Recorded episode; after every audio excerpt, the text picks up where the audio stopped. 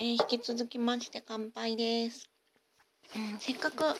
あのラジオトークを開いたのでね、さっきあのコロナの話だけで12分が経ってしまったので、えー、せっかくなのでもうちょっとだけ近況をお話ししたいと思います。うーんとですね、えー、最近はというと、まあまあ部屋にいる時間も長いのでなんか普段作らないものを作ってみようかなっていうふうに考えましてですね。ね。うん。それで作ったのがタルゴナコーヒーっていうもんなんですけれど皆さんご存知ですか？サムネの写真のような飲み物なんですけれどもえっ、とですね牛乳冷たい牛乳の上にコーヒークリームがモコって乗ってる飲み物なんですよ。これね、韓国で今めっちゃ流行ってるらしいんですけれども、いろんな YouTuber さんが、トルコナコーヒー作ってみた系の、えー、動画をね、上げてるんですけれども、あのね、まあまあ、なんだろう。あのね、美味しいことは美味しいです。ただ、作るのが持たざるものはしんどい。どういう意味かっていうと、ね、ハンドミキサーがあるお宅であれば一瞬でできるのですごいなんかなんだろうな映えるしあの味もまあまあなんかあのカフェで出てくるような味の飲み物だしいいもんなんですわこれが。だけどハンドミキサーがないお宅にとっては私も含めてなんですがまあ時間はかかりますよね。あのね生クリームをいつも手で混ぜてる人だったら全く問題ないです。作り方はコーヒーの粉ですね。まあ何でもいいと思います。とにかくコーヒーの粉粒でもいいと思います。豆じゃダメです。うん。それを大さじ大さじかな？小さじかな？まあまあスプーン1杯とお砂糖をスプーン1杯そしてお湯をスプーン1杯これをひたすら混ぜてもこもこクリーム状にするんですよ。あのねもこもこっつっても本当に塊？塊っていうか塊に近い感じ？てかスプーンとか泡立て器でこうね持ち上げてもべちょべちょって垂れないくらいのしっかりした硬さ。あの写真の通りです。写真見てください。にしないとダメなんですよ。あの何？生クリームさ生クリームえかえ角角が立つっていうの？角？角が立つ？そういう状態にするんですよ。でそれをもこって牛乳の上に乗っけて、まあ、映え写真をちょっと撮ってでそのクリームを牛乳に溶かしながら、まあ、コーヒー牛乳にして飲むんですよ。というような飲み物がタルゴナコーヒーです。タルゴナって何かっていうと韓国語でカルメ焼きらしいんですよね。だから見た目がちょっと軽め焼きっぽいからそう呼ばれるんちゃうかなって思います。そんなものも作ってまあ確かに美味しいですよ。まあ、めっちゃめっちゃ泡立ててる分なんかこうコクがあるというかでそれがまあ牛乳に混ざるので濃い濃いコーヒー牛乳かなっていうような感じなのでわ今日も今日なんか在宅せなあかんしなんかこう何？時間有り余るわみたいな人はやってみるといいと思います。私は20分でできました。もう生クリームなんかな手で作ったことないよ、うん、そういう人が作って、まあ、20分くらいなのでであとねなんか途中休憩入れながらやるとよりふんわりするかもしれないですね。空なんだろうちょっと休ませるっていうか空気入れるっつうか。そんな感じです。あのまあまあ美味しいのでいいと思いますよ。まああのカフェで出てきたやつの方が多分なんかあのいいんじゃないかなって思うけど手作りしても満足感は得られます。あと何よ？え？そんなさ家にいてばっかしで暇でしょうがないぜみたいな人いるんですか？私本当に家にいたらねやりたいこといっぱいありすぎて時間が足りなくってっていうかねななんだろうな。なんかあ今週もあの全然まだこれもやりたかったのにあれもやりたかったのにっていう状態で週末が終わるからなんか在宅勤務とかなったらイエーイみたいな感じになるんですけどね。でも在宅勤務在宅勤務になった時のお給料ってどうなるの？あ出るのか？ちゃんと出る？大丈夫？それだったら、うん、いいんですけどそうですねうん。やることのなくて困っちゃうよっていう人にはネットフリックスのね「キングダムね」今私すごいみんなに布教してる。私は韓国映画にめっちゃハマっ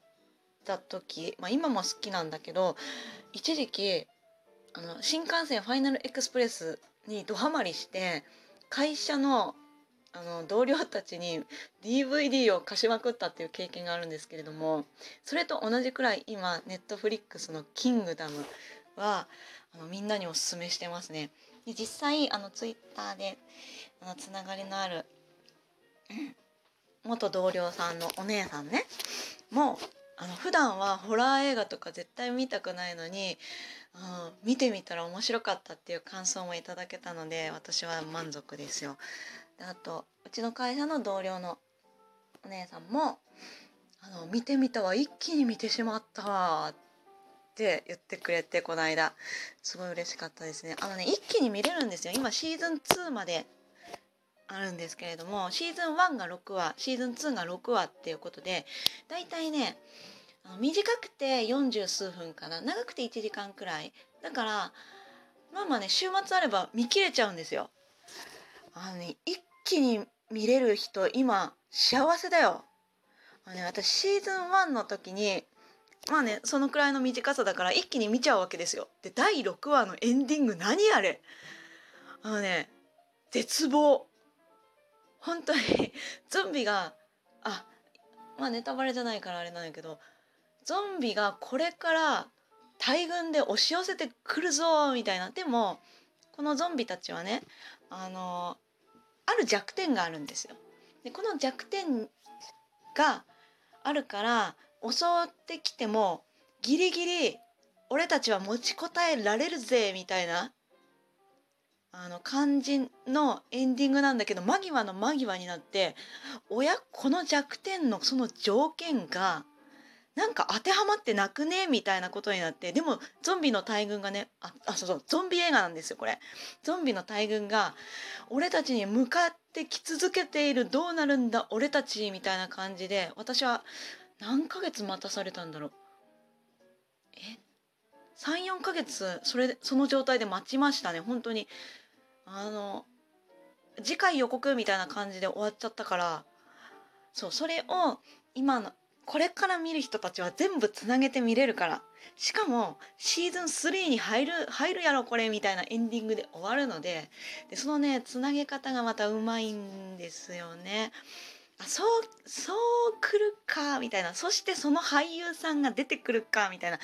あのねちょっとあのかなり有名な女優さんが新キャラ投入されてはい続きみたいな感じで終わるんですけれどもあそうそう「キングダム」あらすじも何も言ってなかったねあのね「キングダム」あの日本のあのキングダムじゃないです。あのキングダムの韓国版では一切ありません。私日本の見てないんだけど、その日本のもね見てないからまだミングダムの状態なんだけど、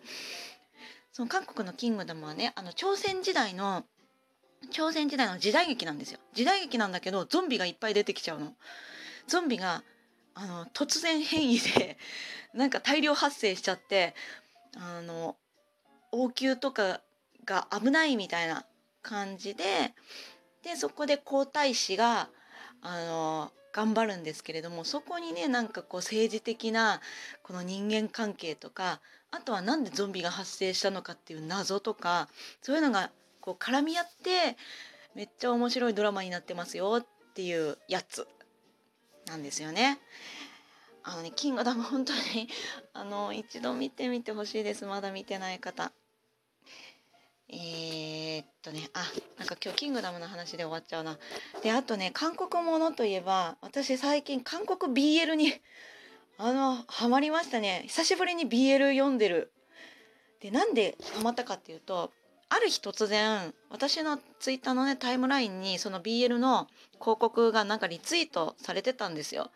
であ BL かって思ってでも今韓国にすごい興味があるからあ韓国の BL かってなってしかもえ朝鮮時代の BL か時代劇の BL ですよ。あのね、まあ、時代劇 BL あるっちゃあるっぽいんやけどなんといっても絵がすごいね綺麗なの。絵が綺麗かつ出てくる男たちがみんな鬼畜のクズの